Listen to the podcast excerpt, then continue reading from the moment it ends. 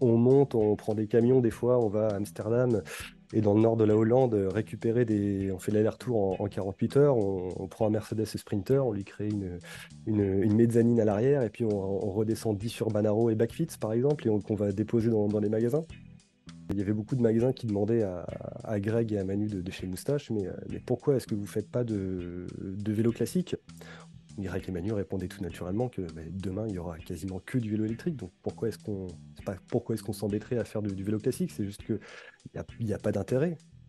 2019, je me pose vraiment la question de qu'est-ce qu'il me manque pour, pour me lancer, par exemple? Hmm.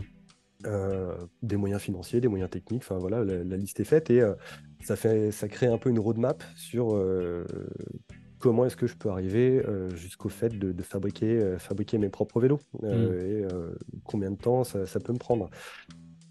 Bienvenue dans le podcast En roue libre. En roue libre, c'est le podcast qui affûte votre connaissance du monde du vélo. Chaque semaine, retrouvez une perspective unique et experte sur les dernières tendances, développement et innovation. Et découvrez des histoires inspirantes lors d'entretiens avec des professionnels de l'industrie.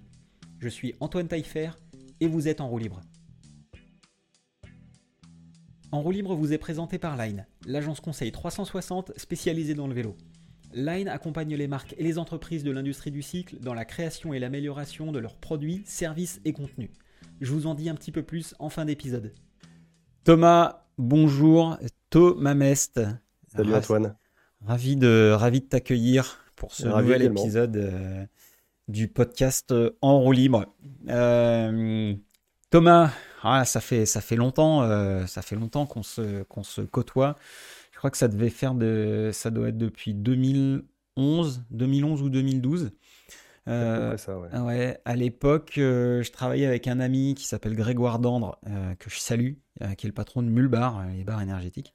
Et, et je l'aidais pour, pour distribuer la marque Chrome, les, les sacs Chrome en France. Euh, avant que la distribution soit reprise par euh, la marque et, l'Europe. Euh, et donc à cette époque-là, bah, on s'était on s'était mis en, en, contact parce que toi tu bossais chez Cyclable à l'époque. tout à fait. Complètement. Et, et donc, il y a pas mal de choses qui se sont passées depuis, et dont, dont une très très intéressante que certains ont pu voir au Salon de Lyon, pour ceux qui y étaient. C'est une nouvelle marque de vélo qui s'appelle Epsilon Bike. Euh, dont, j'aimerais que tu nous parles dans le détail, parce que c'est un projet qui est super intéressant et que j'aimerais euh, voilà, mettre en, lumière grâce, à, grâce à ça. Euh, avant tout ça, deux choses. déjà, un grand merci à, à, ceux qui nous écoutent et qui, qui, me font et qui nous font des feedbacks super positif sur le, sur le podcast. Euh, encore une fois, c'est pas c'est pas des quantités astronomiques de d'écoute et de stats, etc. On n'est pas sur du Joe Rogan. Euh, mais en tout cas, les retours qualitatifs sont vraiment super chouettes et euh, je vous remercie tous pour, bah, pour, bah, pour me témoigner de, de votre pas, satisfaction ou, ou, en tout cas intérêt pour le podcast. Et merci aussi pour les invités. ça, ça fait plaisir à tout le monde. Ça, c'était la première chose. Et la deuxième chose, euh, du coup, c'était plutôt pour toi, Thomas, euh, qui est la question que, je, pose maintenant à tous mes invités. Euh, c'est qu'est-ce qui t'a amené au vélo? Qu'est-ce qui m'a amené au vélo? Beaucoup de choses, mais à la fois, je dirais, comme un peu toutes les personnes qui, sont passées par ici, comme beaucoup de confrères dans, l'industrie, c'est forcément la passion. Euh, la passion du, vélo en elle-même, en étant, euh, pratiquant, en étant gamin, en ayant toujours été sur un, vélo. Euh, j'y étais emmené par mon papa qui, qui, roulait pour le loisir. Et puis, la passion aussi un peu du, métier. J'étais justement gamin à passer beaucoup de temps dans, dans les magasins de vélo à, comment dire, à, regarder avec, avec envie les vélos qui, qui étaient. C'était beaucoup le matériel qui, qui m'intéressait. J'ai jamais été un, grand cycliste ou sportif, mais par contre, bah, j'adorais baigner là-dedans, j'adorais cet univers. et petit à petit, de, de, de, club de vélo de route en sortie de VTT avec les copains, toute ma vie a commencé à, tourner un petit peu autour de ça. Et euh, donc, bah, naturellement, je dirais, enfin, quoique, euh, avec le temps, il a fallu se rendre à l'évidence que euh, eh ben, il, fallait, il fallait ouvrir là-dedans. Mmh. C'était là où je me, je me retrouvais le plus, où je me sentais le, le plus chez moi. Euh, même s'il a fallu se faire violence, euh, j'étais pas forcément euh, bon en mécanique, même pas bon bricoleur. J'étais pas du tout vendeur. J'étais, comme je le disais, pas bon cycliste. Donc, j'avais pas les, les prérequis en fait qu'il y avait à l'époque, il y a, il y a encore 20 ans, euh, 15 ans, pour, Hmm. pour travailler dans le vélo. C'était un milieu qui obéissait à quelques, quelques clichés aussi. Hmm. Il fallait être bon sur le vélo et avoir une, une justification aussi technique, ce genre de choses. Mais bah, il fallait se rendre à l'évidence et c'était par là que, que je voulais m'orienter.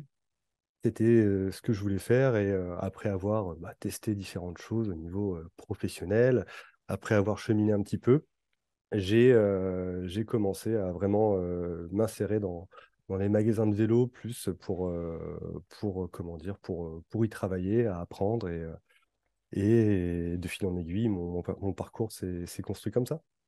Ok, alors comment, euh, à, à quel moment tu t'es justement rendu compte que euh, il n'y avait pas d'autre choix, c'était il fallait que tu bosses dans le vélo et, euh, et comme, enfin, c'était quoi ensuite la, la démarche? C'était quoi ton premier job dans le vélo? Co- Comment comment t'y arrivé? Mon premier job dans le vélo, c'était euh, mon stage de, de troisième. Stage d'insertion, euh, ouais, Ouais, stage, ouais, découverte du, milieu du travail. Oh. Et euh, euh, donc, c'était chez, chez le vélociste chez qui, euh, comment dire, mes parents m'avaient acheté mon, mon premier, euh, premier beau VTT pour rouler Hmm. en club et tout ça. C'était quoi le vélo? Euh, un Orbea Ténéré. Oh.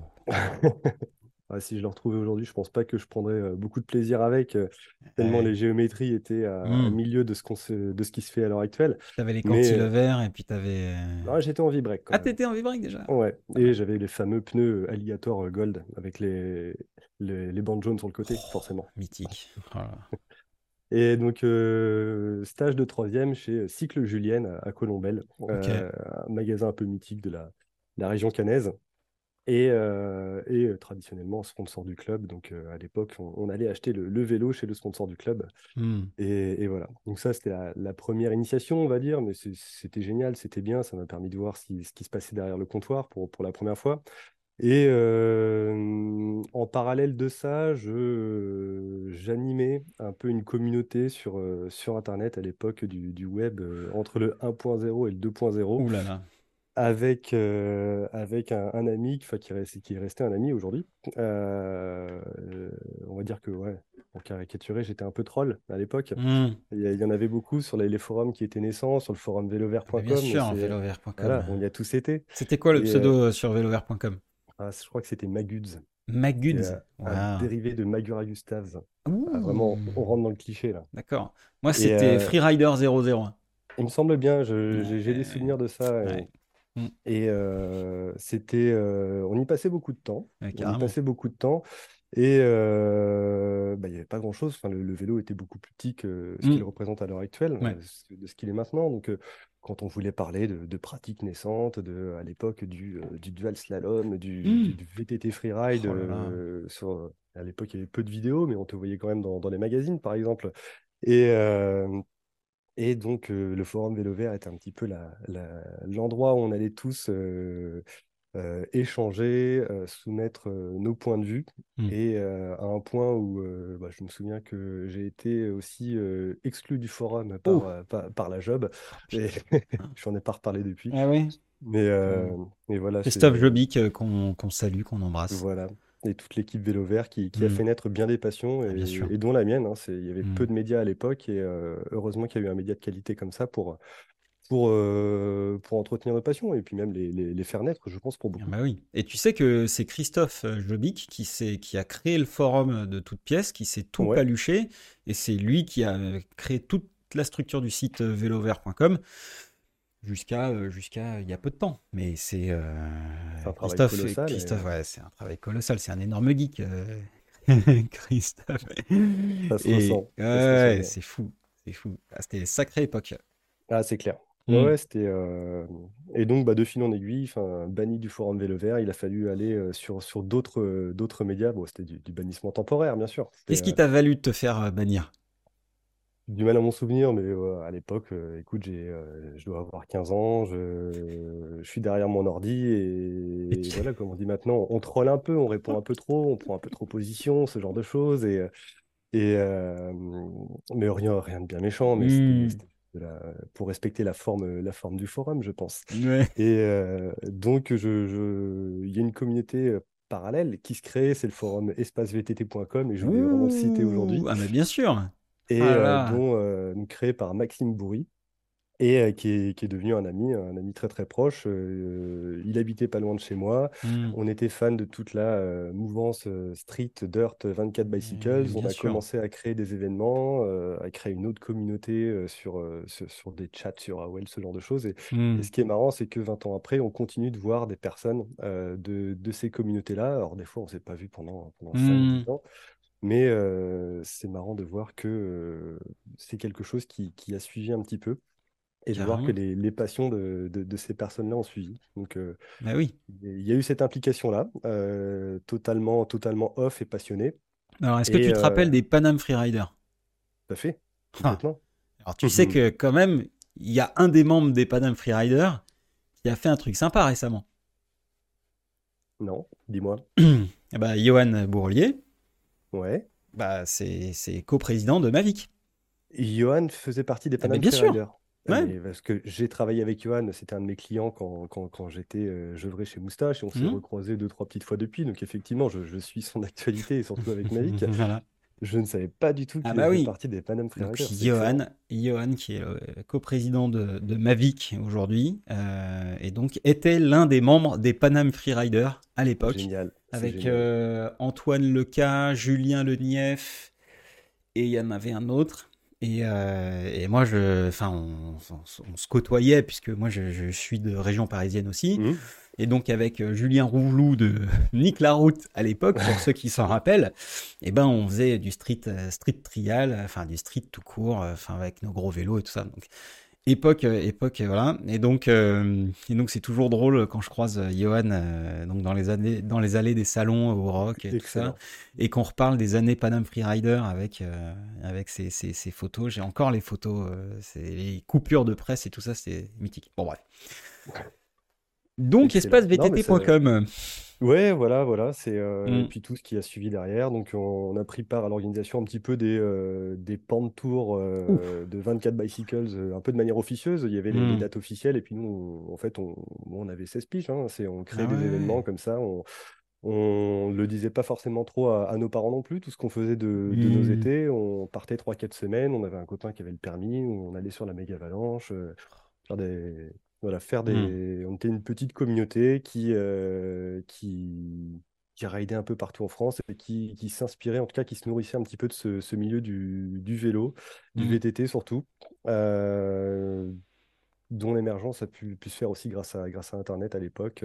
Ah ouais. Donc c'est, c'est, marrant quand on y repense aujourd'hui. Et Mm. euh, ça a été fondateur pour pas mal de personnes, je pense, dans, notre industrie, puisqu'on en recroise, bah, comme tu le cites, Bah ouais, euh, ouais. Et puis, euh, et puis les marques comme euh, 24 Bicycles à l'époque euh, euh, ont, amené beaucoup de gens euh, au vélo, euh, ont démocratisé le, le street, le, le- le dirt d'une certaine manière, et, et ça donnait ce, ce- ce petit côté cool euh, justement au vélo euh, qu'on n'a pas ou peu retrouvé depuis quoi. Il y avait, il y avait vraiment une, une team, il y avait vraiment un corps, euh, un, truc assez, euh, ouais, assez fédérateur avec, avec cette marque qui, euh, qui, ouais, qui, qui a beaucoup rassemblé, qui a fait plein d'événements et ah, je me rappelle de toute cette, de toute cette équipe quoi. Ouais, c'était, Ouais, c'était, c'était magique, c'était ouais, magique. c'est clair.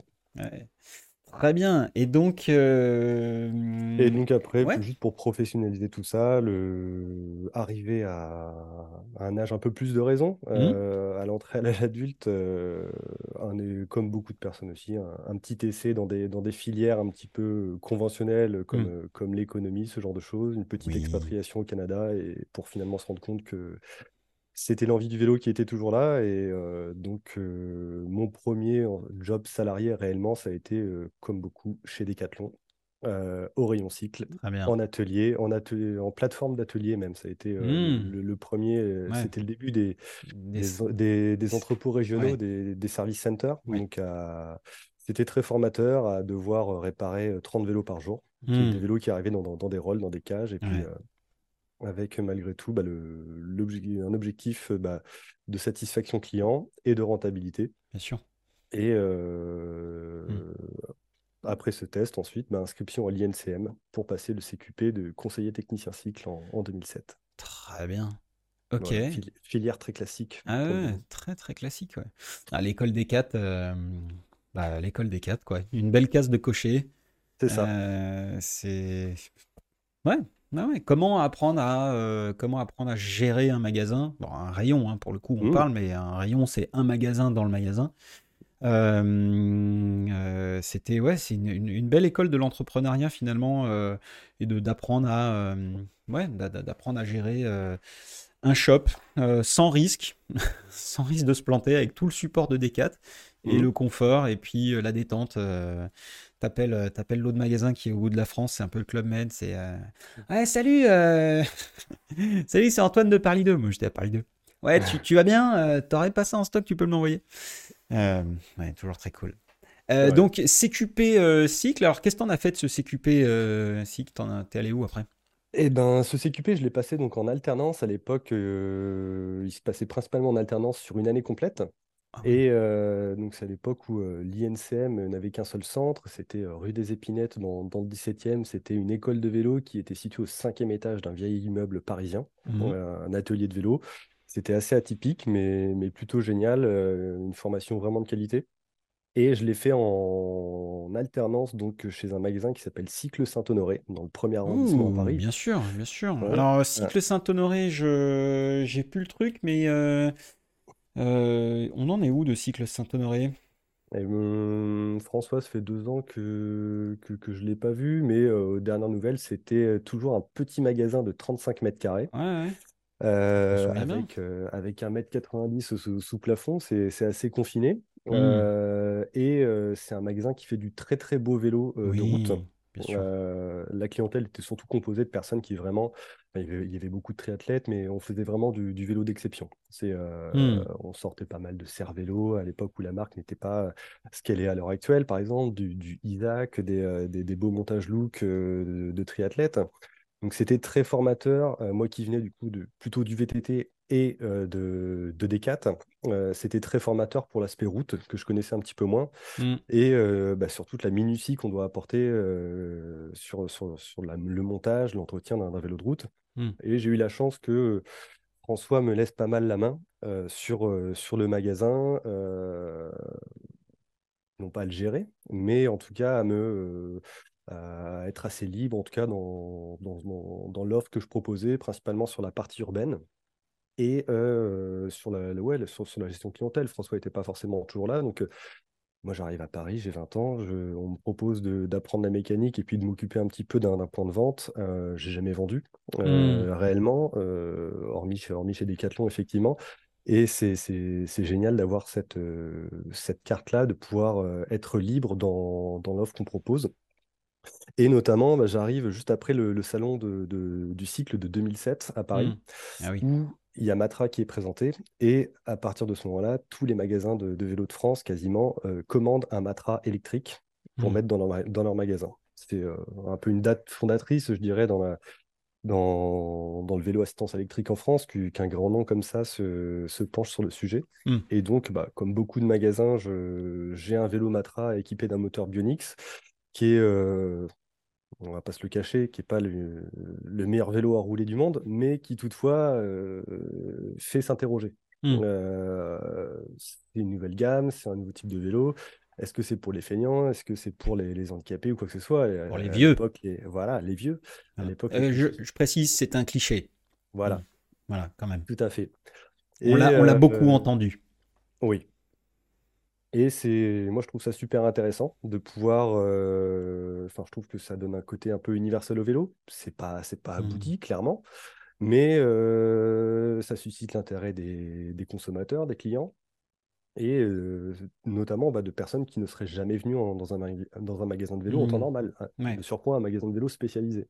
bien sûr. Donc, euh, je trouve ça intéressant. Et puis, je commence à m'intéresser un peu au, au vélo assistance électrique euh, au sens large.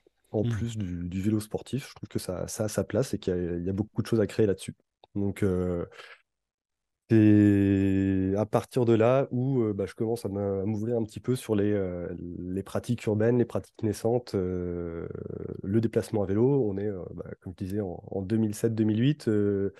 Le Vélo à Lyon est là depuis 2005. euh, le Vélib vient d'être installé à Paris. Donc à Paris, on se dit on va, que tous les magasins se disent qu'ils vont arrêter de vendre des vélos, euh, des vélos urbains parce qu'il y, en a gratuitement dans toute la, dans toute la rue. Mmh. Et euh, bah, le futur montrera que c'est l'effet totalement inverse, c'est que plus il y a de vélos, plus, plus, des- plus les gens font du vélo. Bien Donc sûr. Mmh. euh, ça permet de démarrer quelque chose de, de très intéressant. Mais c'est vrai qu'à l'époque, euh, à l'époque, on, se disait, en voyant arriver le, le, le Vélib à Paris, on se disait, mais les gens vont plus acheter de vélo, quoi. Hmm. Et, et en fait, c'est c'est tout l'inverse, parce que ça, ça a permis à des gens de faire du vélo dans Paris, alors qu'il y en avait finalement très très peu.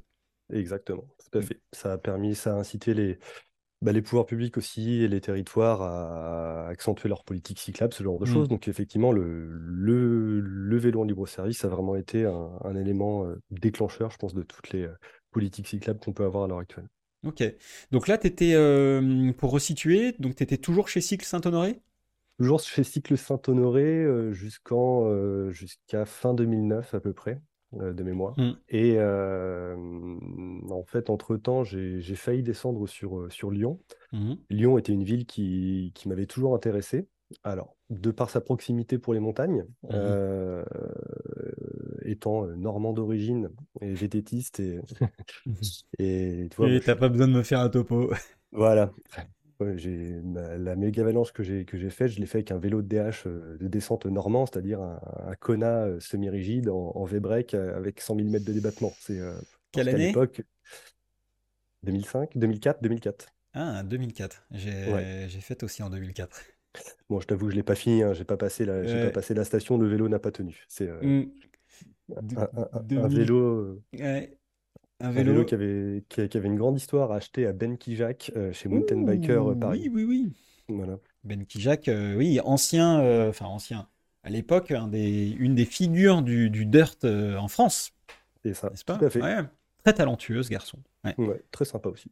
Très sympa aussi. Ouais, ouais, qui faisait partie de cette team, de cette team qui avait fait les démos, le Paris Freestyle Show à Mhm. l'époque. Ouais, ouais, très bien. Euh, Nissan bon, Qashqai. Ouais, Qashqai euh, Challenge. Ouais. Ouais, excellent. Ouais, très bien. Méga Euh, 2004. ouais. Oh putain, ouais, c'était fou. 2004, euh, j'avais fait, j'avais fait euh, 11e de la méga. Pas mal, bravo. Ouais. Premier, premier senior. Bien. Premier senior, ouais, c'était chouette. C'était très très chouette. Ouais. Ok, donc 2000, euh, 2004, ok. Et ensuite, qu'est-ce qui se passe pour toi? Et ensuite, dans la foulée de Cycle Saint-Honoré, donc dans mon intérêt pour le vélo à assistance électrique et le vélo urbain Mm. euh, grandit, je trouve qu'il y a des su- on voit que dans d'autres pays, il y a des super vélos urbains qui, qui se développent, qui, qui se vendent en magasin, que euh, Internet aidant à se renseigner ce qui sur ce qu'il se passe ailleurs, Mm. on voit qu'en en Allemagne, euh, le vélo urbain, c'est c'est une vraie catégorie, que même si pour ceux qui le veulent, il y a il y a, il y a des montages à la carte, il y a, il y a des vélos super techniques, il y a, il y a tout autant de, de passion euh, pour l'urbain Mm. Ouais. potentiellement que euh, sur le VTT et la route, par exemple. Et, euh, mais toutefois, en France, bah, le, le marché n'est pas encore là. Mm. Et j'ai la chance de rencontrer en, en 2008 au salon Airbike Laurent Bouffanet, qui est à l'époque, enfin Laurent Bouffanet, qui est le créateur des magasins Vélonautes à Lyon. Euh, donc Vélonautes aujourd'hui, c'est à peu près 10 magasins de vélos urbains électriques sur, sur Lyon. C'est vraiment l'enseigne euh, principale hein, Mm. et, et- et, euh, porteuse d'image du, du- du vélo assistance électrique et, urbain sur Lyon. Et donc à l'é- à l'époque, il, il a ce projet de, de monter Vélonautes. Et euh, on se rend compte, on discute euh, et on se dit pourquoi pas bosser, euh, bosser ensemble un jour. Mm. Ça se fait pas sur le moment. Et par contre, en 2010, euh, on se repasse un petit coup de fil. Euh, et euh, euh, Vélonaute euh, faisait partie du projet Cyclable. Cyclable, donc aujourd'hui euh, 60 euh, magasins à peu près en France. Et Cyclable fonctionnait un petit peu, on va dire, comme, une- comme une coopérative. Cyclable en 2010, c'est euh, 3-4 magasins, dont Vélonaute. Et bah, par cet intermédiaire, je rencontre, par l'intermédiaire de, de Laurent, un jour où je descends à Lyon, je rencontre Boris Val, le créateur de, de l'ancienne Cyclable avec, Hmm. avec Isabelle Guillu, et euh, qui là me fait un, un test du, du panel cyclable, du- de tous les vélos possibles que, que Cyclable peut, peut distribuer, importer et euh, en me présentant tous leurs intérêts. Donc, c'est à ce moment-là que je commence à, à découvrir aussi, euh, ouais, en, en 2009, euh, tout ce qui est bah, le, le moteur pédalier, le, le moteur Hmm. Panasonic, des vélos urbains avec du, du, du- du Nexus qui fonctionne bien, le moyen roll-off, le vélo de voyage, donc tout- toutes les pratiques douces, mais qui, euh, qui peuvent rapidement se, se professionnaliser en France. Et euh, les magasins cyclables déjà existants sont là pour le, le prouver un petit peu. Et euh, bah, on commence à passer pas mal de temps ensemble, à échanger. On voit que nos, bah, nos visions convergent un petit peu et, nos affinités aussi. Donc, euh, à ce moment-là, le, sur Paris, Cyclable avait un magasin, était en train d'en ouvrir un deuxième. Et bah, je prends la responsabilité d'un de ces deux magasins, le magasin Vélovia dans le, dans le troisième arrondissement. Et euh, je commence à travailler euh, pour Cyclable à cette occasion. Ok, très bien. Voilà. Et puis bah, de, de fil en aiguille, euh, je me, je descends sur Lyon pour ne plus travailler pour ce magasin Hmm. parisien, mais pour Vélonaute, donc les magasins lyonnais du réseau cyclable. Et là, bah, les, les choses s'accélèrent un petit peu parce que bon, bah, on- Cyclable est une très petite structure. Il y a euh, même pas deux salariés à, la- à cette époque-là euh, sur, sur la tête de réseau. Euh, les bureaux de Cyclable, c'est une cave dans le cinquième arrondissement de Lyon, comme, comme beaucoup de, de Hmm. débuts de de belles histoires. Hmm. Et donc, bah, je descends sur Lyon ouais, en mars 2011. Et euh, donc, je travaille à la fois pour Vélonaute qui vient d'ouvrir son magasin spécialisé dans, dans le vélo de voyage, donc un segment que je ne connaissais pas Hmm. spécialement, mais qui, qui aura tout été passionnant et qui euh, m'aura fait voyager au sens propre du terme, euh, puisque je suis parti ensuite vraiment faire des, des- des longs voyages en vélo. Et donc je travaille pour Vélo, Vélonaute la journée. Je commence, enfin, je fais un peu de référencement, de création de contenu pour, pour Cyclable le, le soir.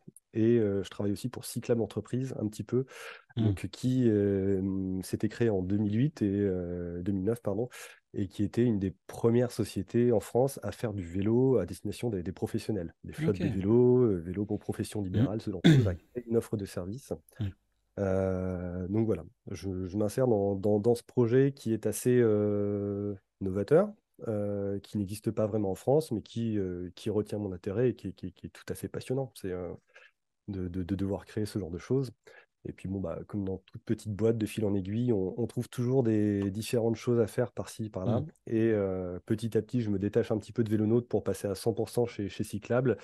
Et c'est là où on vient se rencontrer euh, tous les deux, Antoine, pour, euh, pour la marque Chrome notamment, euh, vu que je m'occupais du, du référencement des, des marques dans le réseau, dans le réseau cyclable, euh, et bah, notamment de la formation euh, des, euh, des nouveaux Hmm. adhérents, qu'ils soient intégrés ou franchisés, sur, sur les produits principalement. Donc, faire pas mal de, de conseils, à naviguer un petit peu à travers tous les magasins en France pour, pour distiller un petit peu de, de conseils sur, le, sur, sur la vente en elle-même, sur, le- sur, les, sur les techniques, sur un petit peu l'acclimatation aussi au- à ce milieu Hmm. du, du vélo, parce qu'on avait beaucoup de personnes qui on est à cette époque-là encore en période un peu post-Grenelle de l'environnement où euh, bah, on- il y a beaucoup de magasins de vélos qui se sont montés en mettant juste des, des vélos électriques et puis euh, de, la, de la moquette verte et puis du papier peint vert, histoire de, de faire, de faire beau et un peu greenwashing. Donc euh, la démarche de Cyclab, c'était d'aller au-delà et de faire vraiment, de, de proposer des vélos avec le, le plaisir de faire du vélo, pas seulement Hmm. le, le plaisir de décarboner ou quoi que ce soit. C'est, euh, mais vraiment de, de- de recentrer le, l'expérience utilisateur aussi sur le, enfin vraiment le- les fondements de, de la boîte étaient, étaient vraiment basés là-dessus. Donc, euh, donc voilà, ça s'est fait comme ça et c'est à ce moment-là qu'on qu'on se rencontre effectivement quand, quand il s'agit d'étoffer un petit peu le catalogue cyclable, de le professionnaliser et puis de, bah, de, de donner le, un maximum de tips possibles à tous tous les membres du réseau pour, euh, pour travailler sereinement. Très bien. Alors, une fois que, une fois qu'on s'est rencontrés et que ta vie a changé, à tout Ouais. jamais, euh, qu'est-ce qui, euh, c'est quoi la suite? Qu'est-ce qui s'est passé? Euh, t'as fait quoi chez Cyclable? Bah, chez Cyclab, ça a été beaucoup de, de structuration. Hmm. Jusque, enfin, de, ouais, de structuration et ça a été très varié. Je on était vraiment précurseur sur beaucoup de choses. on voit par exemple, je vais prendre exemple sur le cargo bike par exemple. En chez Cyclable, en 2011-2012, on, commande des, des Yuba à Benjamin Sarrazin. Benjamin Sarrazin, à cette époque-là, il est encore en Californie. Il n'a qu'un seul modèle de Yuba. il a un petit importateur en, Allemagne. On reçoit le vélo totalement démonté, ce genre de choses. C'est prometteur. C'est un peu trop mmh. tôt. On essaye de faire prendre ce genre de choses, mais c'est compliqué. le cargo biporteur, il n'y a pas tellement d'offres sur, sur le marché. on monte, on prend des camions, des fois, on va à Amsterdam et dans le nord de la Hollande, récupérer des. On fait l'aller-retour en, 48 heures, on, prend un Mercedes Sprinter, on lui crée une, mezzanine à l'arrière, et puis on, redescend 10 sur Banaro et Backfits, par exemple, et qu'on va déposer dans les magasins. Euh, quand tu vois, enfin, à l'époque, Urbanaro, qui aujourd'hui fait partie du groupe PON, euh. Urbanaro était euh, assemblé dans, dans, comment dire, une petite usine quasiment dans le cœur d'Amsterdam, dans, dans, un, dans un atelier aidé, dans un ESAT, quoi. Hmm. Et bah, on allait voilà, récupérer nos, nos Urbanaro un peu au cul des camions, comme, comme on dit, et pour, les, pour ensuite redescendre, pas dormir pendant 48 heures, et puis redescendre les vélos dans les magasins donc c'est un mmh. autre monde. On est, à cette époque-là, on est vraiment en train de, on est au four et au moulin. C'est, c'est bien, mais c'est pas bien. C'est, c'est, marrant quand on en parle aujourd'hui, mais c'est pas ça qui, qui, aide à structurer. Et Cyclable avait besoin de, de, passer différentes étapes et Cyclable continue à grandir et et euh, donc euh, Cyclable se, structure. je suis en train de penser à mes derniers moments chez, chez Cyclable, mais il se passe énormément de choses. Il y a des, euh, de, l'arrivée de, enfin, l'arrivée de, certains soutiens financiers euh, qui viennent structurer aussi au niveau des, méthodes et tout ça. Donc, euh, il y a beaucoup de choses qui se créent. Quand on voit aujourd'hui le, panel de solutions qu'offre Cyclable, tout, tout, ne s'est pas fait en un jour. Et, mmh. notamment d'un point de vue retail, il y avait déjà des personnes qui arrivaient à ce moment-là pour, pour catégoriser l'offre, pour faire un peu de, merchandising, ce genre de choses. Ouais. Ok, très bien. Et alors, euh, après cette époque euh, cyclable, qu'est-ce que... Après cette époque cyclable, il y a eu un, gros moment, de, enfin une grande partie de, de, ma vie qui s'est fait à ce moment-là. C'est, euh, pas forcément. Enfin, pendant quelques mois, il s'est passé pas mal de, mouvements. La première, c'est que je suis parti. j'avais envie de, de passer un petit peu de l'autre côté du comptoir, du côté fournisseur et fabricant. C'était quelque chose qui me donnait envie depuis longtemps. je trouvais ça hyper intéressant et, et ma connaissance du, côté justement magasin et euh, la relation fournisseur de, ce côté-là euh, pouvait apporter un, industriel, un fabricant. Et j'ai été contacté euh, par, par BMC à ce moment-là. Et donc, je suis, je suis parti chez BMC. Mais c'est un endroit où j'ai pas réussi à trouver le bon feeling pour bien bosser. Mmh. Et c'est dommage parce que je trouve que cette marque est vraiment superbe, vraiment génial. C'est, pour moi, c'est le genre de marque qui devrait faire partie des, majors. Ils ont toute la technique et l'image pour le faire. Et j'espère vraiment que c'est. Euh, ils ont des, vélos vraiment magnifiques et, et euh, ils avaient une super équipe. Mais euh, j'avais encore ma tête beaucoup au niveau du vélo électrique. Et j'ai eu un appel de la part de, de Grégory Sand, enfin un appel, on s'est croisé avec mmh. Grégory Sand, euh, donc cofondateur de Moustache.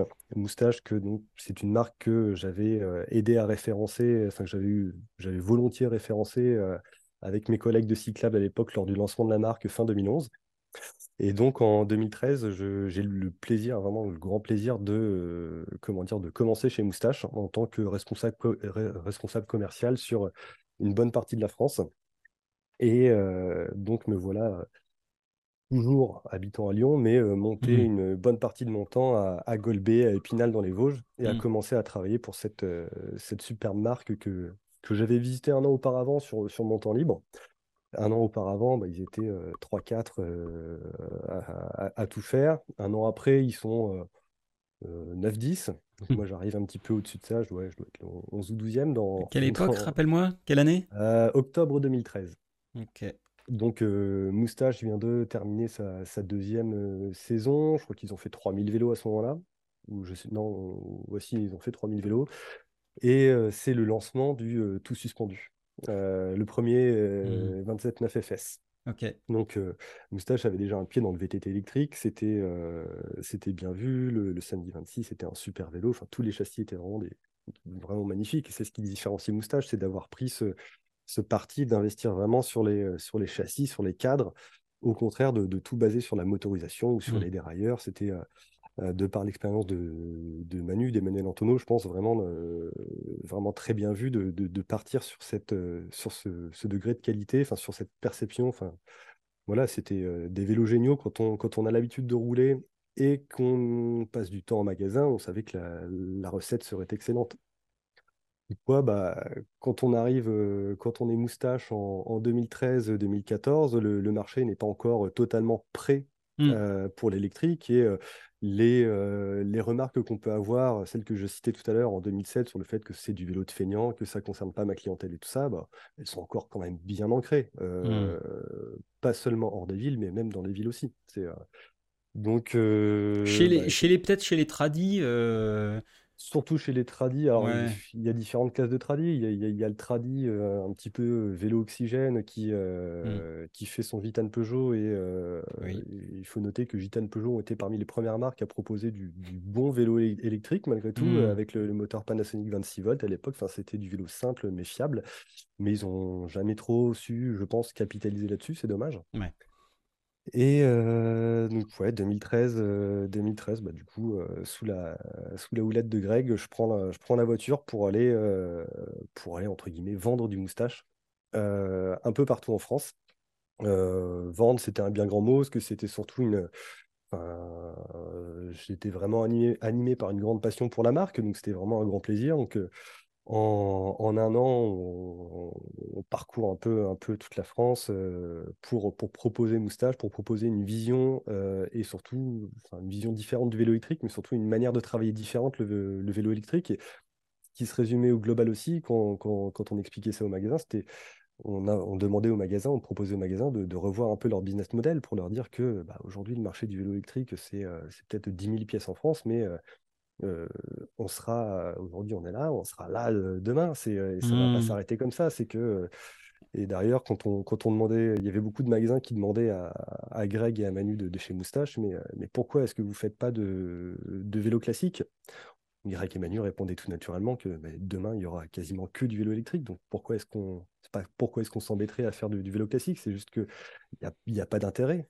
C'est euh, quand, on, quand on travaille aussi bien le vélo assistance électrique et qu'on est parti avec Bosch de surcroît, c'est euh, autant rester dans cette voie-là et continuer à très bien faire les choses. Euh, Alors c'est facile à entendre aujourd'hui en 2023. Hein J'imagine qu'en 2013, on était vraiment vraiment loin du pot. Mmh. C'était quoi c'est quoi les réactions, les accueils euh, T'as dû avoir des trucs euh, complètement lunaires, quoi. Euh, est-ce que tu peux nous, citer quelques exemples sans forcément nous donner de nom, mais, juste nous dire c'est quoi les trucs qui t'ont fait vriller où tu t'es dit attendez les gars, vous avez rien compris, quoi. Enfin. Bah, j'ai jamais considéré que, que même quelqu'un qui me jetait d'un magasin, parce que ça a pu arriver, mmh. n'avait rien compris. Mmh, euh, je considère toujours que si le message n'est pas passé, c'est que, euh, enfin, n'est pas compris, c'est peut-être qu'il a été mal passé que le, ou que le média n'est pas bon, par exemple. Mmh. Donc, euh, bien souvent, même quand, quand, le message n'était pas passé comme ça, j'essayais de le, formuler différemment, de repasser ou quoi que ce soit. Je suis plutôt obstiné là-dessus. Et dans la mesure où je, je croyais, forcément, je crois toujours que le vélo assistance électrique de ce format-là, de bonne qualité, est une excellente chose, non seulement pour notre marché, mais pour tout ce qui nous entoure.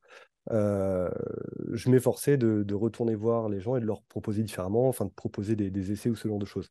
J'ai pas d'exemple où je pourrais pas te donner de, cas particuliers. Je repense forcément à, deux, trois, deux, trois magasins. Euh, un magasin à, Rodez dans l'Aveyron qui m'avait. Euh, enfin, même, je crois que Rodez, c'était pourtant une ville que, que j'affectionne beaucoup. J'ai de la, de la famille par là-bas, mais je crois que c'est une ville dont je me suis fait virer de tous les magasins. C'est, enfin, virer, c'est un grand mot, mais il y a trois magasins un peu emblématiques, enfin pas emblématiques, mais qui ont trois positionnements différents. Et je me souviens qu'à cette époque-là, les, les trois ne voulaient pas du tout en entendre parler. ils acceptaient un petit peu de vélo électrique qui de des, euh, des, marques majeures avec lesquelles ils travaillaient parce que ça faisait partie du contrat, mais ils n'en vendaient pas parce qu'ils n'y mettaient pas de cœur à le faire non plus. Mmh ce sont euh, typiquement sur cette ville-là, les, trois magasins euh, se sont réveillés euh, deux ans après et se sont tous battus pour avoir la marque. voilà. Et alors toi, tu es là avec ton, ton paquet de popcorn, là, comment, tu, mmh. comment tu les accueilles Comment tu les... J'imagine que t'as pas forcément une position et puis c'est pas trop ta personnalité de dire bande d'idiots maintenant qui fait le malin. Mais comment du coup tu, hum, comment du coup tu abordes ça et comment tu les accueilles et comment tu les accompagnes? Euh, en prenant le temps, déjà en- sur la, sur la méthode de travail, euh, on a toujours entendu parler des, des commerciaux qui, euh, ou des agents qui passent en magasin et qui, comme tu le dis, font, comme tu y fais allusion, font, font de la vente euh, et de la survente. Moi, j'étais plutôt vraiment à, à initier le dialogue, à, à mettre le, le responsable de magasin ou, ou le gérant dans les bonnes disp- dispositions pour entendre. Enfin, c'est toujours, il y a toujours ça, à- comment dire, quand on s'adresse à quelqu'un, qu'on veut lui faire passer un message, lui faire comprendre quelque chose, il faut qu'il soit dans les bonnes dispositions. Donc, il hmm, fallait euh, passer au bon moment, fallait connaître un petit peu les, les habitudes, étudier le marché, euh, savoir faire des références au marché, c'est au marché local, j'entends. Hmm, Donc, euh, il fallait trouver des, des exemples locaux. Il n'y a jamais meilleur euh, exemple que, que, que- que la preuve.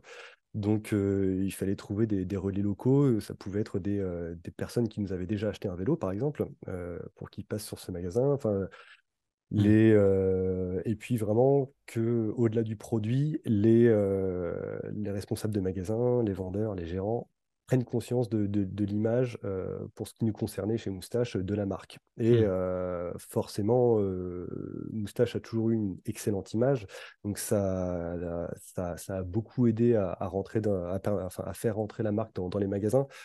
Mais euh, Ouais, c'est, il fallait intriguer, il fallait intriguer, fallait... Et puis, euh, de toute façon, sur, sur le vélo électrique, il y a- la clé principale, c'est c'est le test. hein. Il n'y a pas de, il y a pas de Ouais. secret. C'est tant que tu fais tester le, le vélo, surtout quand, tu as en face de toi des, des vélos qui, à l'époque, bien souvent, sont pas aussi bien construit que, que, que- qu'un moustache, euh, parce que pas le même cadre, pas la même cinématique sur le tout suspendu, pas la même motorisation, pas la même attention aux détails, à la géométrie. euh, hmm, les vélos ne guidonnent pas, ils n'ont pas forcément une, une batterie euh, perchée sur le porte-bagages qui va faire euh, secouer tout le cadre au-delà de, de 20 km/h, par exemple.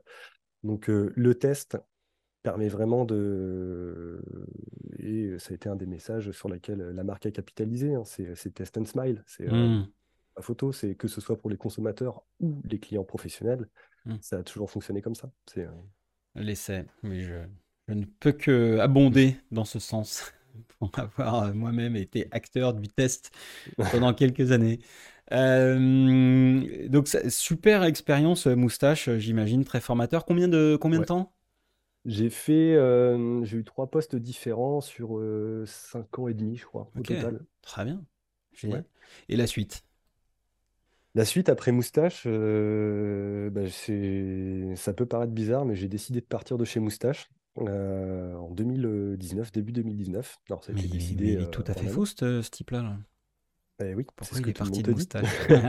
Explique-nous. ce qui est marrant, c'est que c'est ce que tout le monde m'a dit quand euh, je suis arrivé chez Moustache. C'est euh, Hmm, qu'est-ce que tu vas faire avec une petite boîte euh, qui, euh, qui existe à peine depuis deux ans, qui fait du vélo électrique? Aujourd'hui, on ne sait pas ce que le marché va donner. Enfin voilà, c'est hmm, euh, ce qui est marrant, c'est que six ans après, euh, cinq ans et demi après, le, le discours est totalement inversé.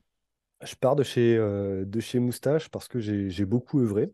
J'avais déjà, déjà pris une petite pause, euh, petite pause au milieu euh, pour, pour souffler et pour aller traverser l'Amérique du Sud avec ma compagne, que, que j'avais pas traversé l'Amérique du Sud en vélo.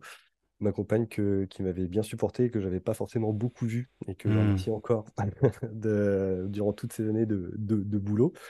Et donc, la dernière mission que j'ai eue chez Moustache, c'était responsable commercial export, où j'ai eu, dans, bah, dans la lignée du travail que Greg avait fait, bah, le privilège d'aller représenter Moustache sur les, principalement sur les marchés européens et puis au Canada. Aller, bah, justement, je ne vais pas dire prêcher la bonne parole, mais quasiment, euh, présenter et, hmm, et- et vendre Moustache et, euh, auprès des, enfin, dans, dans, dans, dans pas mal de pays différents. hmm. Et euh, Ce bah, qui revient quand même, excuse-moi, mais ce qui, quand on parle des pays d'Amérique du Nord, c'est quand même prêcher la bonne parole à cette époque-là, quoi. Oui, ouais, complètement. Hmm, On sait que à cette époque-là, on sait que les États-Unis, c'est c'est pas la peine d'y aller. Même si Bosch a déjà un petit peu son antenne hmm, en, en- en ligne de front depuis, depuis quelques années, on sait qu'il y a encore sur les 50 États, il y en a encore euh, 35 qui ont des lois, euh, oui. enfin des Hmm, réglementations qui sont pas du tout en phase avec le vélo à essence électrique tel qu'on le connaît en Europe. C'est à ce moment-là aussi qu'on réalise que bah, l'épicentre du le centre névralgique du, du vélo assistance électrique, c'est vraiment l'Europe. Et que Mm. le, même s'il se passe des choses, j'entends sur le vélo assistance électrique de qualité. Euh, il se passe des choses en Corée, au Japon. Enfin, le vélo assistance électrique est vraiment un produit européen. Mm. Et ce qui est marrant d'ailleurs, hein, euh, parce que euh, les États-Unis, euh, bon, sont toujours en avance sur tout un tas de trucs, euh, la technologie, les, euh, enfin bon, bref, euh, plein plein de choses. Mais c'est vrai que c'est, hum, moi j'étais assez frappé, puis je pense que je pense que toi tu as dû le voir aussi puisque tu, tu travaillais dans ce domaine-là, mais j'étais assez frappé de voir vraiment le, le retard en quelque sorte de- des États-Unis sur le sujet du vélo à assistance électrique. Euh, alors que l'Europe est vraiment, euh, enfin, a, a- a toujours été, mais du coup a renforcé sa dominance Mm. euh, sur le sujet. Et sur les- ben, de toute façon, c'est toujours le cas. Mais euh, ouais, le, le retard des États-Unis était assez, euh, enfin, des des États-Unis et de l'Amérique du Nord était assez euh, impressionnant. Ouais, complètement. Complètement. Et puis c'est un marché qui s'articule vraiment différemment, même d'un point de vue un contact avec les consommateurs. Mm. C'est un pays de toute façon qui fait la taille d'un continent. Donc Mm. c'est juste 50 petits pays qui sont accolés les uns aux autres. Donc ouais, commercialement, c'est très compliqué à travailler. On voit que toutes les marques, euh, même sur du vélo classique, hein, qui, euh, qui sont arrivées sur place, euh, reviennent en arrière parce que exploiter une marque sur place est vraiment trop coûteux. Euh, bah, parce qu'il y a, euh, je sais plus, quatre fuseaux horaires, il faut, il Mm. faut deux entrepôts, il faut, il faut 20, euh, 20 commerciaux pour couvrir le territoire. Donc, Mm. euh, c'est une affaire qui, qui, pourtant tout le monde en parle, hein, tout le monde dit, mais euh, l'étape suivante, c'est l'Amérique. Enfin, à chaque fois qu'il y a une belle story, c'est toujours Mm. le, le mot qui vient après. Mais euh, Moustache, là, là aussi, a eu l'intelligence de ne pas mettre ses billes dans, dans, dans ce sens-là et de, de se focaliser sur un pays plus, euh, plus européen, forcément, comme le Mm. Canada. Et euh, Canada qui, qui est un régal à bosser, euh, tant qu'on trouve les, les bons acteurs. Et euh, moi, j'ai eu beaucoup de plaisir à bosser là-bas avec euh, le distributeur qu'on avait sur place, que, que je continue à avoir de temps en temps, Stéphane. Et c'est euh, c'est euh, un marché vraiment de qualité euh, du Québec jusqu'à la Col- Colombie-Britannique. Hmm, Ok. Alors, euh, si on, si on avance un petit peu, donc tu pars en, tu pars en trip, tu pars, tu pars un, un petit moment. Quand tu reviens, du coup, tu, tu, tu fais quoi? T'es chez qui? Quand je reviens de... Alors, d'Amérique du Sud. D'Amérique du Sud, enfin, je suis revenu d'Amérique du Sud, c'est là que j'ai pris mon poste à l'export chez Moustache. Moustache m'a permis, euh, m'a permis de faire ce break et euh, je génial. remercie encore. C'est euh, Hmm, au-delà d'être un grand fabricant de vélos, c'est une grande boîte humaine. Ça, ouais. je pense que ça l'est toujours et en tout cas à l'époque, c'est vraiment c'est le discours que beaucoup de personnes qui ont travaillé là-bas, je pense, peuvent avoir et c'est vraiment une, une grande boîte. Ouais, ok. Et alors, du coup, la suite? La suite, une fois, alors, je pars de chez Moustache euh, à un moment charnière pour, pour la société, euh, c'est-à-dire que moi je n'ai connu que la, la vieille usine de, de Golbet, euh, qui était vraiment quasiment dans le centre d'Épinal. Et en fait, je pars à un moment où personnellement j'ai envie de me recentrer un peu sur Lyon. Euh, j'ai envie d'avoir un enfant aussi, par exemple. hmm, Donc euh, pas compatible avec euh, certains le font, mais moi en tout cas, j'avais pas envie d'être un un papa euh, qui, qui soit dans, dans les avions et tout ça, hmm, quand bien même la passion pour le métier m'anime. Et euh, ça tombe à un moment où chez Moustache, euh, j'arrive aussi un peu en bout de course et je suis pas du genre à m'agripper à un poste où euh, mes compétences font, peuvent faire défaut, par exemple. Quand bien même Greg m'a proposé de, de me positionner ailleurs ou de, bah, de me former, de me staffer un petit peu, j'avais, je pense, dans ma tête déjà démarré cette, euh, ce, ce retour un petit peu sur Lyon. Lyon, euh, ville dans laquelle j'étais arrivé euh, huit ans auparavant et finalement j'y hmm, avais passé assez peu de temps. Euh, et arrive donc bah, chez Moustache au même moment. Donc il y a cette nouvelle usine qui arrive et il y a le changement de fonds d'investissement qui était prévu dans une démarche tout à fait saine. Mais voilà, il y a beaucoup de, de choses qui arrivent finalement début 2019. C'est un marqueur autant pour moi personnellement que pour Moustache. Donc euh, c'est le bon moment pour, euh, pour partir. J'ai euh, j'ai pas envie de. J'ai à peine 30 ans à ce moment-là. J'ai pas envie de de risquer d'être le, le vieux commercial qui s'accroche à son poste euh, avec sa petite mallette. C'est un peu ma hantise. Et non, surtout, je, je suis pas à l'aise. Enfin, Moustache, forcément, grandissait. On est arrivé sur 35 000 vélos, 30-35 000 vélos. Ça devient colossal, ça devient gros. Euh, moi, à la base, je suis mécanicien dans un, dans un magasin de vélos hein, de formation. Donc, euh, Hmm. j'aime bien faire les choses, j'aime bien me dévouer, mais J'aime bien aussi dormir sereinement le soir et quand je suis pas l'homme de la situation, euh, je le dis et je prends mes dispositions. Je, je travaille sur la suite avec, avec mon employeur pour que bah, la suite de, de mes actions soit prise par quelqu'un d'autre, tout Ok, simplement. ok, ok. Et donc à ce moment-là, voilà, je retrouve, euh, je retrouve un peu de ouais, Lyon euh, avec euh, déjà un petit peu l'envie de me lancer dans l'artisanat. Je sais que c'est un Mhm, projet qui va mettre longtemps à venir, donc je fais un petit stage chez, chez, chez La Fraise, les passionnés reconnaîtront. mhm. Et euh, en parallèle, je suis freelance. Je crée de nouveau du contenu pour Cyclable, par exemple Ok.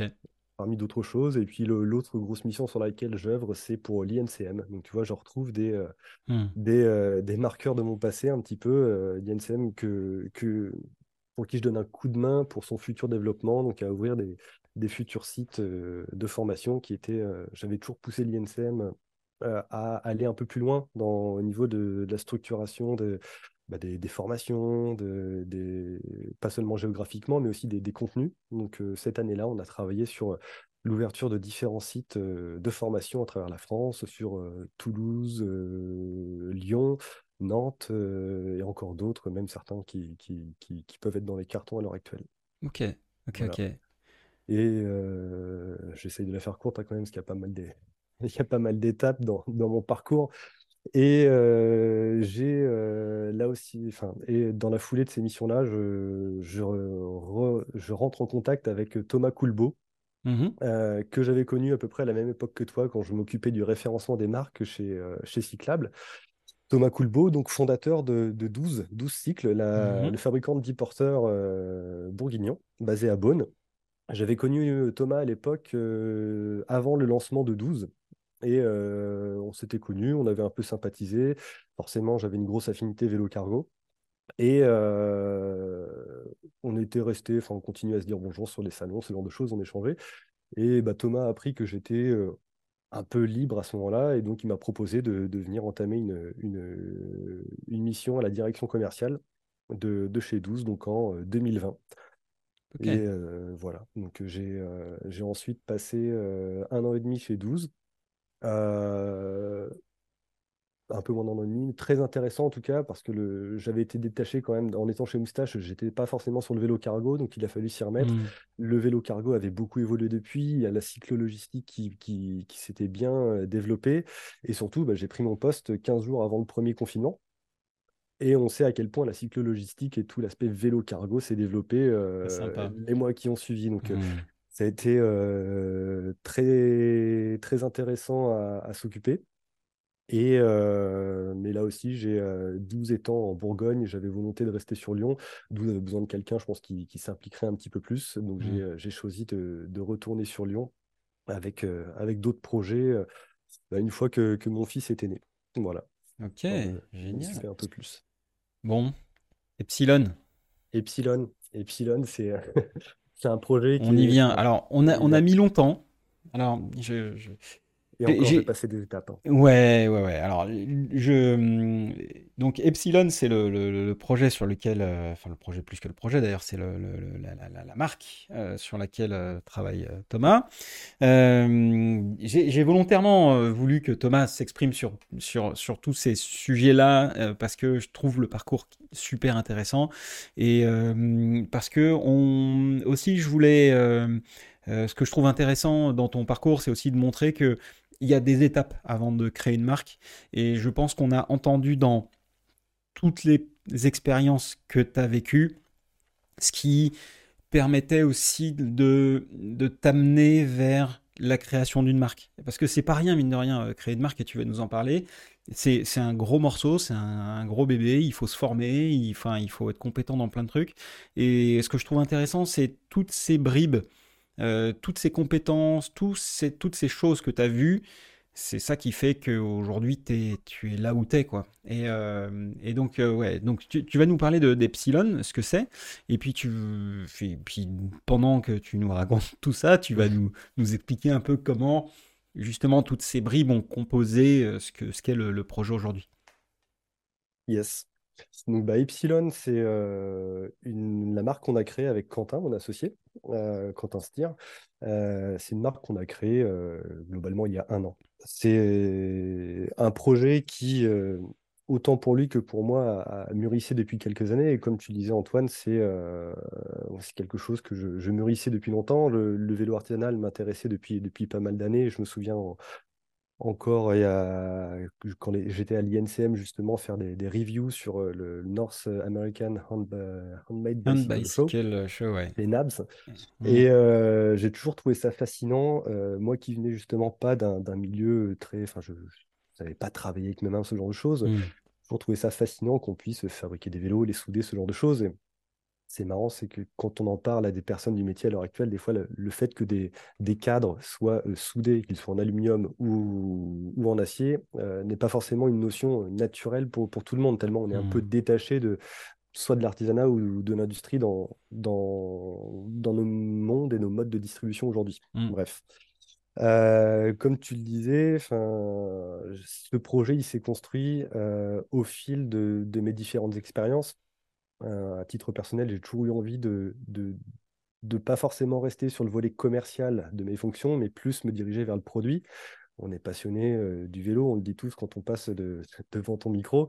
Et euh, c'est, on est beaucoup dans l'industrie comme ça, à aimer le vélo, à aimer l'objet et avoir envie de le façonner un petit peu de, du, du mieux qui soit, en tout cas, avec la, vision qui nous est le plus familière. Et j'ai euh, Epsilon, donc c'est un projet que moi je, j'envisageais depuis pas mal d'années, à la fois créer des vélos sur mesure, euh, des vélos euh, comme on peut en voir pas mal, du, gravel, du vélo de route, du VTT, mais j'avais vraiment envie aussi de, de créer des vélos assistance électrique sur mesure, de série, mais en tout cas qui soit, qui aient leur cadre, qui soit fait localement et dans un matériau qui, comment dire, qui, qui a toujours eu mon, mon intérêt, qui est, qui est l'acier. Mm.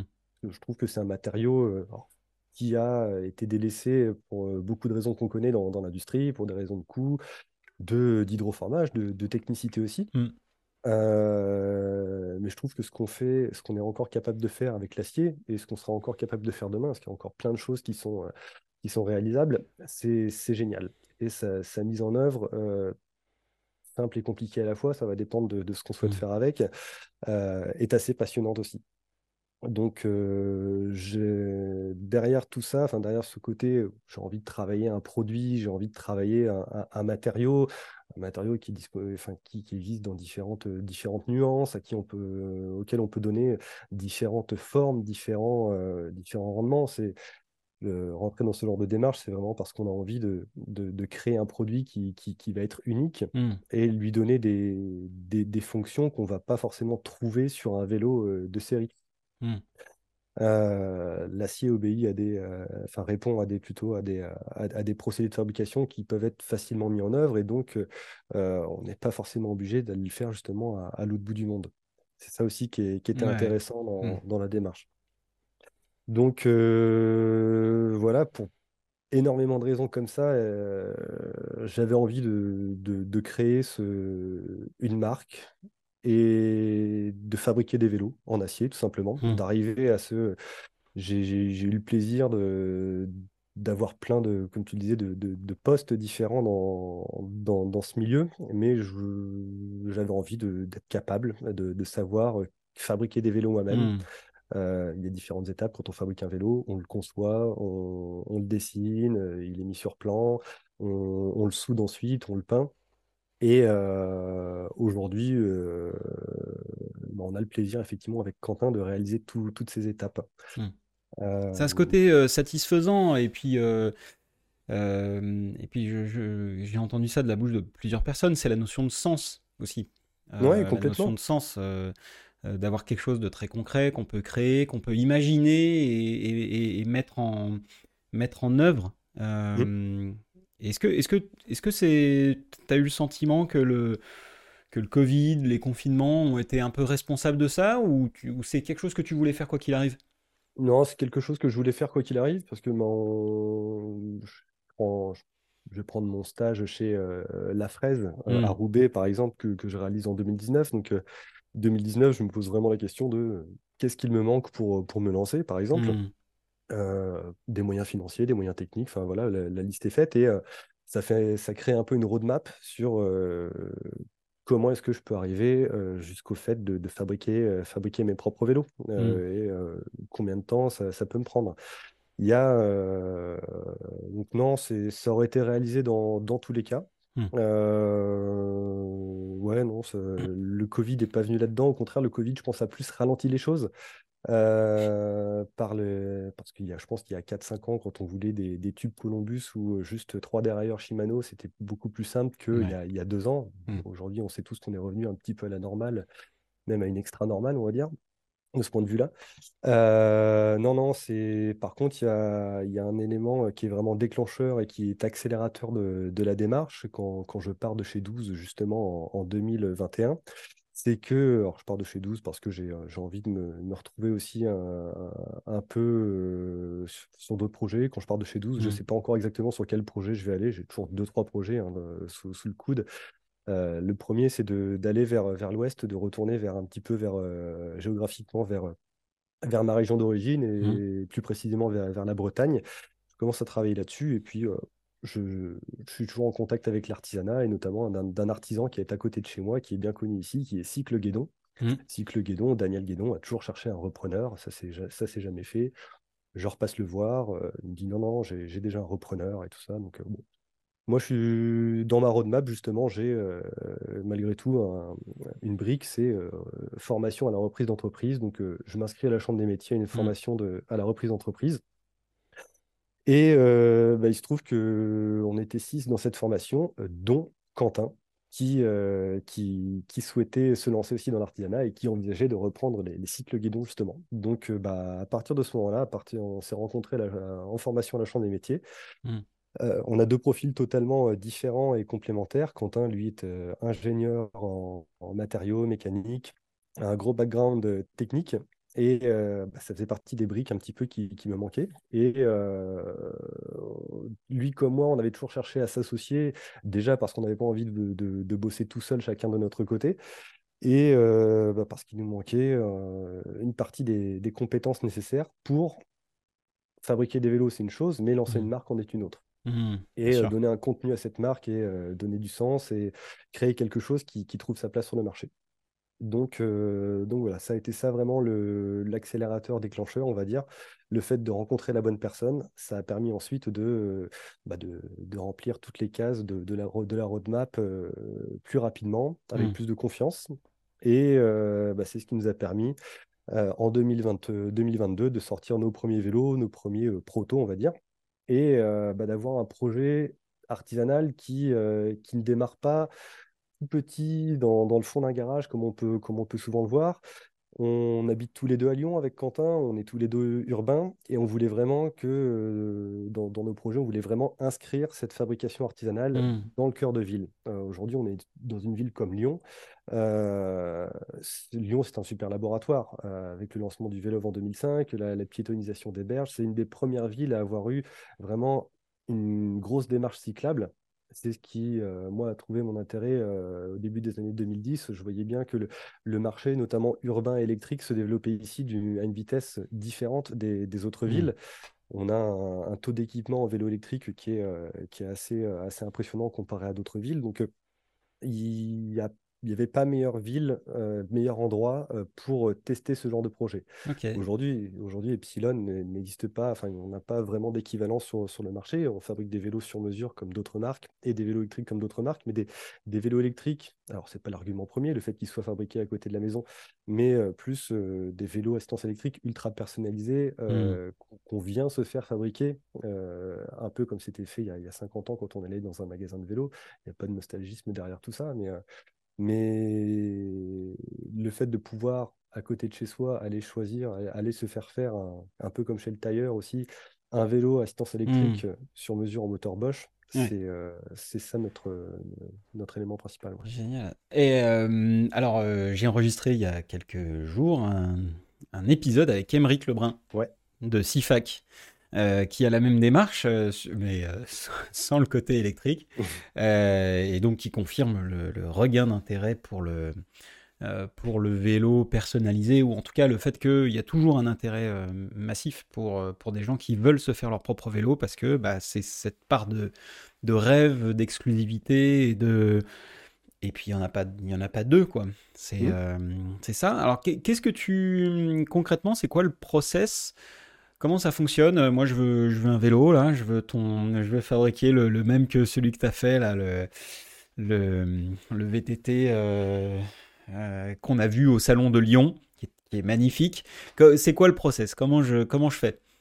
Bah, tout simplement on se rend compte déjà on rentre en contact que ce soit euh, par mail, par téléphone ou, directement à la boutique, parce qu'on a atelier plus, plus petite boutique, petit showroom. Qui se trouve où? Et à Villeurbanne. Villeurbanne, très bien. Villeurbanne, euh, Charpennes, donc pas très loin de, la gare Pardieu. Donc euh, on voulait vraiment avoir un lieu de fabrication en centre-ville où on peut recevoir nos, nos, clients, nos utilisateurs, et qui hmm. puissent venir voir la fabrication de leur vélo si, s'ils en ont envie ou pas. Hein, c'est, ouais. Ça dépend des démarches. D'accord. Mais euh, tout simplement, on se rencontre, on, passe euh, un petit moment à discuter euh, bah, déjà de, de, ce qui t'amène là, si c'est plus un projet, enfin de, quel type de projet tu, tu peux avoir envie, quelle, quelle, pratique du vélo tu peux avoir. Et derrière la catégorie, que ce soit un gravel, un électrique ou peu importe, un mmh. VTT, on va, comment dire, échanger pas mal ensemble sur bah, tout ce qui, comment dire, tout ce qui t'a plu sur tes vélos précédents et aussi forcément tout ce qui ne t'a pas plu.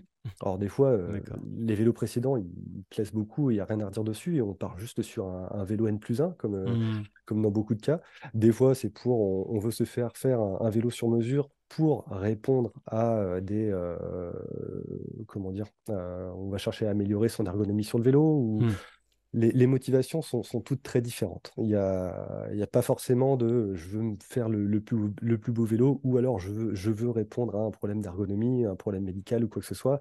Les motivations sont vraiment très larges. Donc on est vraiment dans, de, dans un échange euh, one-to-one avec, le, avec le, consommateur, avec le cycliste. Euh, on n'a on pas deux échanges avec nos clients qui, se ressemblent.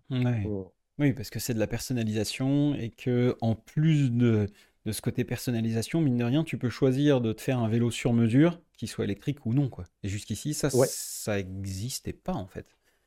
Euh, à ma connaissance, non, ça n'existait hmm. pas. Après, il se passe tellement de choses sur la planète. Oui, bien sûr. On peut pas avoir euh, tout. Effectivement, là, on a, on a commencé à réaliser, on a fait un, on a un deuxième qui arrive de vélo assistance électrique purement sur mesure, donc avec réalisation d'une étude posturale euh, complète. Et alors, c'est marrant, de, on a un gabarit de, hmm. de, positionnement qui est un gabarit de positionnement Bernardino qu'on a récupéré dans une et qu'on a retravaillé, qu'on a modernisé. C'est hmm. Qu'on le mette en avant, ce, petit outil. Et euh, bah, on a fait un gabarit de positionnement pour l'occasion bah, qui avait. Euh, c'était pas un vélo électrique de sportif, c'était un vélo électrique de un commuteur euh, avec une position euh, droite, mmh. mais réalisé pour un VTTiste avec une fourche en 120 mm et des pneus en 29 par 235, parce que le, le trajet du, de l'utilisateur passe par mmh. des chemins de, de tracteurs et tout ça. C'est donc, euh, ouais, c'est ce qui est génial, c'est vraiment de pouvoir faire euh, tout ce qu'on veut. On a, Je ne vais pas mmh. dire qu'on n'a pas de limites, euh, on a des limites structurelles, de sécurité, de budget.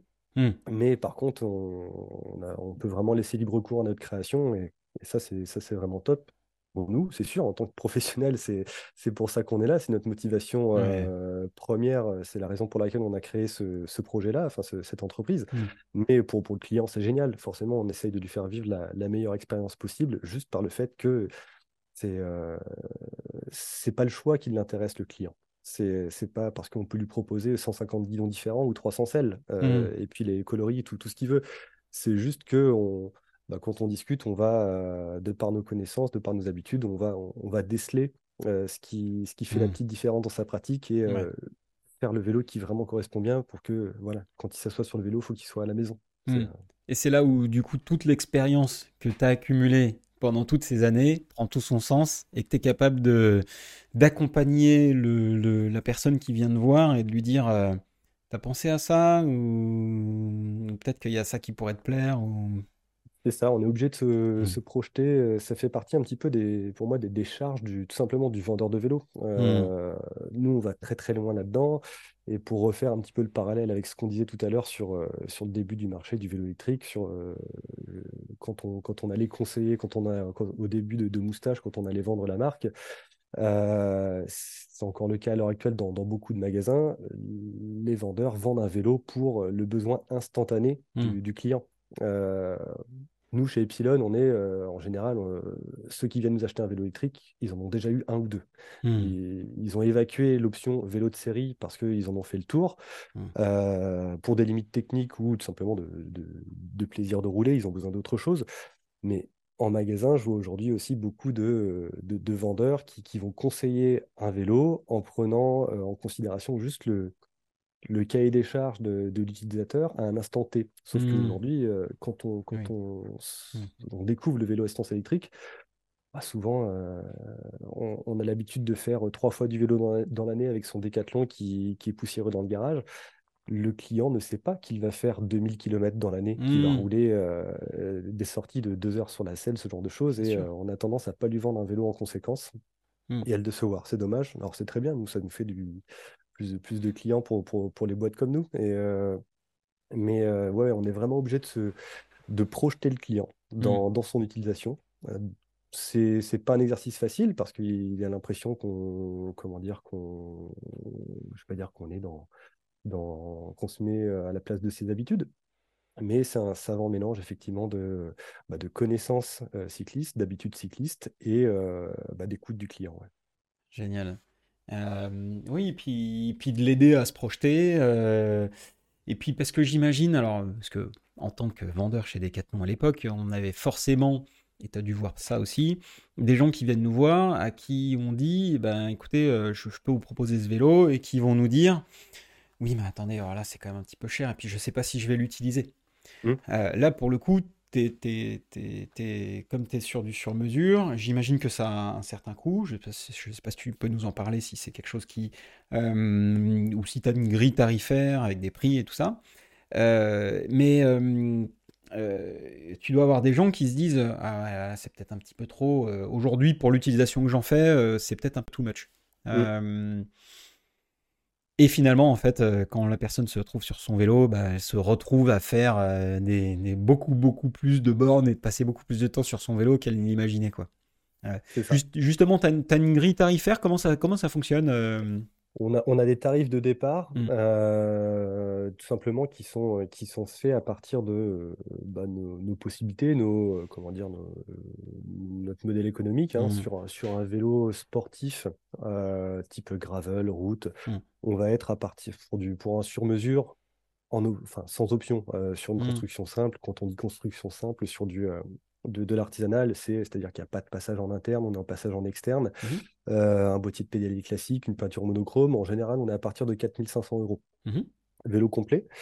Euh, et euh, sur de l'électrique, on est pour un vélo typé VTC ou urbain en moteur Bosch performance, on est à partir de 4200 euros. Là, par contre, on n'est pas sur une géométrie sur mesure, on est sur une géométrie de série. la raison pour laquelle on est à ces tarifs-là, on pourrait, on saurait faire un peu moins cher, mais euh, le delta par rapport à nos, je vais dire, nos concurrents en mmh. magasin de vélo traditionnel serait vraiment trop grand.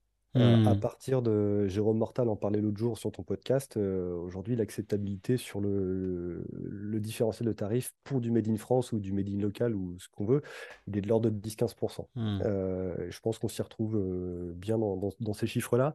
Donc à, à 4200 euros pour un, pour un électrique de série mais avec option, c'est-à-dire que pour ce tarif-là, bah, le consommateur il choisit, on choisit avec lui toute l'ergonomie, euh, tous les points de contact, en fait, tous les points de contact de lui sur le vélo, et puis le, les pneus euh, qui, qui, sont montés sur le vélo.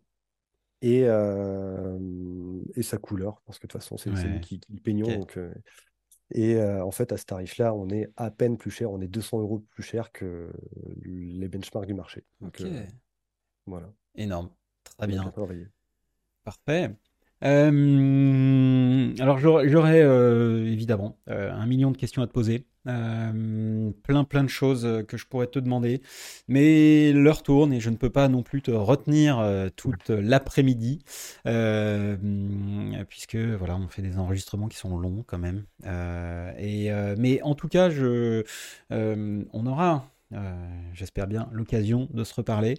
en tout cas, ouais, merci, merci beaucoup Thomas pour tout ça. où est-ce qu'on, où est-ce qu'on a les infos? Epsilon, Epsilon Cycle? C'est quoi le site? Epsilon-bikes.com ou epsilon.bike. Très bien. Ok, parfait. Tu es un peu sur LinkedIn, Insta? Un peu sur LinkedIn, Instagram aussi, forcément. On, est, sur ces deux réseaux-là. Très bien. Euh, des salons bientôt? Prochain salon, euh, nous, on, bah, on, est, on est très marché lyonnais. On, est une production confidentielle qui, qui ne s'adresse, je ne vais pas dire qu'on ne vendra pas à quelqu'un qui vient de, de Mâcon ou de Grenoble, hmm. mais euh, vraiment, on se focalise vraiment sur les, les besoins d'utilisation des, des cyclistes lyonnais principalement. Et donc, on fait que du, de, l'événement local. On s'est vu la semaine dernière au salon euh, euh Lyon Mobility, bah, mmh. parce qu'on a le privilège d'avoir ce, grand salon juste à côté de chez nous. Mmh. sinon, ensuite, ça va, ça va être principalement tout ce qui est euh, fête de la mobilité, ce genre de choses. Le grand salon marquant auquel on va participer prochainement, euh, c'est le Lyon Cargo Bike Festival, 14 mmh. et 15 mai. non, 15 mai, pardon, ouais. Ce, week-end, le week-end 14 et 15 mai, place Bellecour à Lyon. Et euh, on a notamment l'élection du vélo cargo de l'année, parce qu'on vient de sortir un petit cargo euh, qui, euh, qui a démarré ce matin. Très bien. Ce matin de 2 mars, et auquel on, on, a le plaisir de participer. Voilà. Très bien. Bah, écoute, super. Donc pour les Lyonnais, hein, vous qui êtes à Paris, comme moi, je suis à côté, bah écoutez. Hein, descendez à Lyon, puis ça vous fera l'occasion d'aller vous faire un petit bouchon lyonnais et puis d'aller voir ce qui se passe euh, à Lyon, on a vu hein, que c'était ultra dynamique dans ce coin-là. Euh, et hum, je ne sais pas si c'est euh, la proximité avec le Beaujolais ou si c'était la bonne, la bonne bouffe ou les montagnes, mais en tout cas, la région lyonnaise est ultra dynamique. je pense qu'on sera amené à en reparler. merci beaucoup, Thomas. Merci beaucoup. merci, Antoine. Tous les, tous les noms, toutes les marques qu'on a citées seront dans le les notes de l'épisode. Et puis, euh, et puis, si vous avez des questions pour, euh, pour Thomas, des questions pour moi, des remarques, des feedbacks, si vous voulez nous envoyer un peu d'amour, euh, n'hésitez pas à le faire. on prend, ça nous aide beaucoup et on en a bien besoin d'ailleurs, hein, parce que vous voyez, hein, lancer des projets comme comme un podcast, bon, c'est relativement simple. Lancer un projet comme une marque, c'est beaucoup plus complexe. Donc voilà, on a besoin de toutes les bonnes énergies bah, que vous pouvez nous envoyer. Bon, merci beaucoup Thomas. À très bientôt. Et puis, euh, et puis bah, à la prochaine hein, pour un nouvel épisode. Allez, salut. ciao, ciao. Merci d'avoir écouté cet épisode du podcast En roue libre jusqu'au bout. J'espère qu'il vous a plu et que vous en ressortez avec quelque chose d'intéressant. Si c'est le cas, n'hésitez pas à me le faire savoir avec 5 étoiles sur votre plateforme podcast préférée, un petit mot sur LinkedIn, un message ou un SMS. Ça m'encourage énormément pour continuer à vous proposer du contenu qualitatif. Et si vous pensez que ce podcast peut intéresser quelqu'un, n'hésitez pas à lui partager le lien vers cet épisode. Enfin, si vous avez besoin d'un accompagnement pour monter ou développer un projet dans le vélo et la mobilité, faites appel à Line. On réalisera un diagnostic complet de votre entreprise pour vous proposer des services les plus adaptés à vos objectifs, besoins et budgets. Je suis Antoine Taillefer, vous avez écouté En roue libre, le podcast qui affûte votre connaissance du monde du vélo. Et si ce n'est pas déjà le cas, vous pouvez vous remettre à pédaler.